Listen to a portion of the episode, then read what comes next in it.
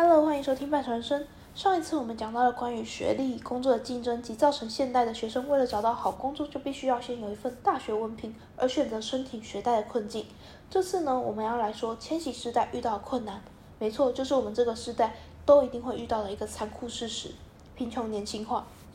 在金融危机时期，每人平均社会安全福利支出提升了一倍，这使美国的老年贫穷从一九六零年代的三十五 percent 降到了现在的十 percent。老年人呢，从贫穷逐渐变成富有，但当时呢是五个劳工负担一个老年人，也就是五比一。随着高龄化甚至是超高龄化的提升，等到最后一个婴儿潮出生的人退休，预计抚养比将会变成二比一，甚至会遇到一个情况是，因为薪资不涨，所以劳工的薪水连养活自己都很困难。照这样下去，到二零三三年，储备金将会用完。千禧世代呢，将会变成缴更多的钱，却只有更少的福利的时代。然而，他们并不是不知道，甚至有过半的人认为自己根本就什么都拿不到。同样，也有过半的千禧世代认为，这项福利反而使他们陷入困境。所谓有权利的一代，却不认为自己有权利享受这些福利。嗯，各位应该开始困惑了。政府嘞，他们应该知道吧？怎么不改？在回应这个问题前，我想要先介绍美国退休人员协会。这个协会呢，是美国最有影响力、最大的组织之一。这个协会光是广告费，一年就可以赚超过一亿美金。他们的产品及供应商，使他们甚至可以赚到七亿六千三百万美金的权利金。没错，随着高龄化，这个协会是非常受到老年人及退休人员支持。毕竟，他们可是会愿意花数百万美元上街游说政府，以确保老人及退休人员的福利不会被剥夺，甚至还可以跟得上通膨。这策略呢，显然很成功的让政府为他们工作。想当然了，千禧世代没有退休协会可以加入，孩子也无法投票。接下来我们要谈更深入之前所说到的主题——贫穷年轻化。由于生活条件的改善，六零年代后期老中青三代的贫穷率逐渐下降，儿童贫穷率呢开始趋于稳定的同时，因为社会福利使老年人的贫穷率开始改善。一九七四年，儿童的贫穷率首次高于老人。从那时起，儿童的贫穷率就再也回不去了。对，瑞凡回不去了，当时的十五 percent。而老人呢，不止不再贫穷，甚至成为最不贫穷的世代。而截至二零一二年，儿童的贫穷率高出老人一倍多，超过五分之一的孩子生活在贫穷水准以下。简单粗暴用一句话说，就是一群有钱的老人让一群靠政府税收过活的穷孩子挨饿。好像有点太简单粗暴了，但其实它也算是正确的。只是简化了。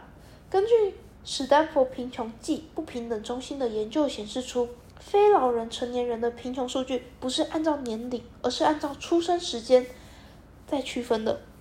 八零年代呢开始不再改变，越年轻有可能越贫穷。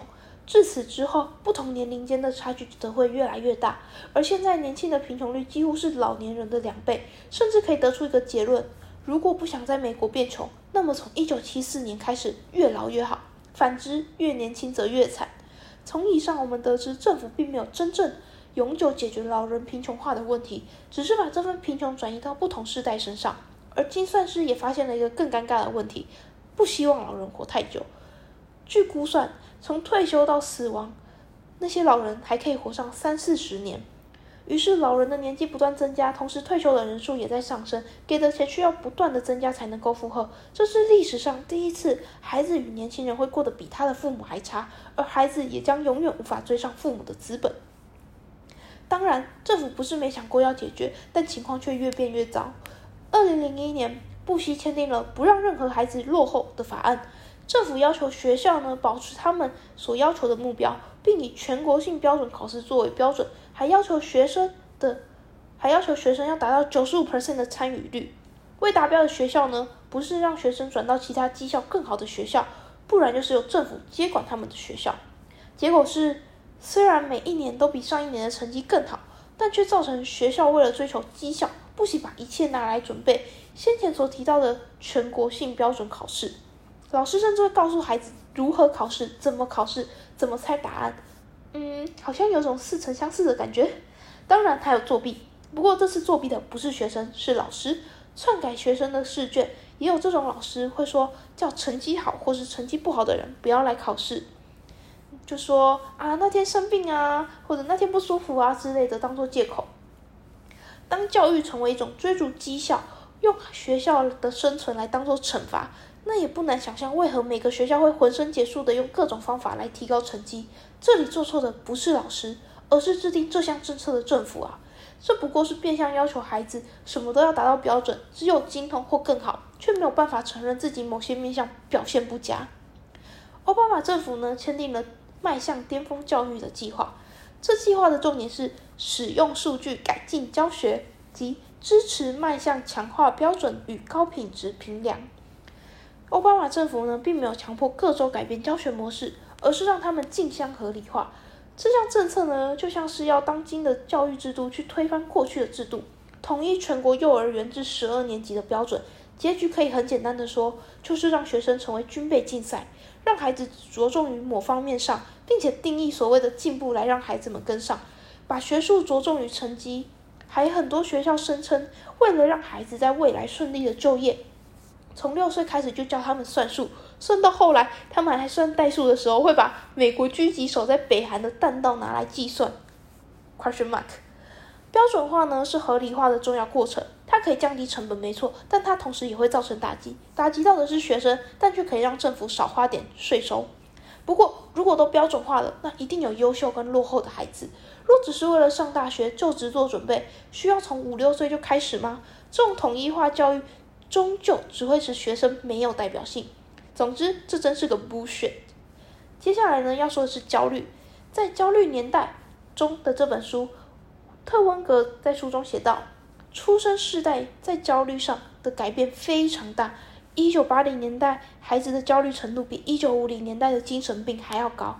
但若是看向现在的美国社会，会发现不焦虑才怪。我们的生活充斥着生产力、竞争、监视，还有成就围绕着。焦虑并不只是这个时代下不幸的产物，它是有用的。焦虑可以提升专注力，并可以激发你，让你能力达到最大化。当然，它就像是座山，若能力达到最大化是顶峰，那后面随之伴随而来的伤心、害怕、恐惧、慌张、注意力涣散便是代价。孩子需要很大的专注力，于是这个社会引发焦虑，让老公可以更专注的于产出，让孩子可以更专注于学习，但是没有人能保。但是没有人能一辈子保持在顶峰，于是当老公开始逐渐下坡，资方便可以一脚把他踢走，找下一个同样焦虑但却还在顶峰的人来代替。那为什么会引发焦虑呢？大家都知道，在台湾，大学学历其实不值钱，应该说不稀缺，甚至是一种必备。原因是什么？门槛越来越低，能进入大学得到文大学文凭的学生不再稀有。于是拉低了大学文凭的价值。同样，各行各业也出现了类似的情况，例如 YouTuber、音乐、艺术。YouTuber 的门槛很低，几乎是只要有一只手机你就可以拍片。精不精美，我们可以精不精美之后再说。但是因为容易进入，于是有许多人涌入了这个行业。当然，人一多，竞争就会变高。为了要赢过别人，你必须要提高自己的装备。题材，你必须要使自己有竞争力，而同时你又要害怕被 YouTuber 的机制给淘汰。于是你需要专注力，引发焦虑可以促使你更奋力，这就是资本所希望的。音乐也是，以前我们需要去买 CD，制作一片专辑的成本虽高，但需要有专业，而且也没有网络可以让大家免费下载，一定要用买的，这让当时制作专辑的人可以赚到钱。然而现在网络发达，音乐也几乎都是免费下载，不再需要买专辑了。不止如此，编辑功能日益强大，即便不是专业，也可以制作许多首歌曲。这使得许多花费时间精力的专辑需要去与他们竞争，而当然，这也使他们的收益会受到影响。书中提到的，其实现在书中其实有提到，现在所做的音乐反而比之前赚的更难负荷成本。再来是艺术方面，AI 人工绘图大家都很熟悉吧？这也让新手进入的门槛大大的缩减，更容易进入就代表竞争更激烈。老实说，千禧世代生活在需要处处竞争，一不小心就会输了自己的世界拼搏。不焦虑也很难吧？毕竟那是一种生存方式。但我们应该要思考，当我们用焦虑去换生活时，到底是谁获利呢？又为何我们需要把自己逼到焦虑才能够在这个社会上生活呢？所以有些人选择躺平，也许这是千禧世代的一种无力感，或者是他们的反抗吧。你呢？你是你又是怎么想的？好，我这本书说完了，我要做结。它其实后面还有一些些，我大概讲了七十五到八十左右。所以如果你有兴趣知道那些资料或是准确数据，可以找这本《高学历的背债时代》来看哦。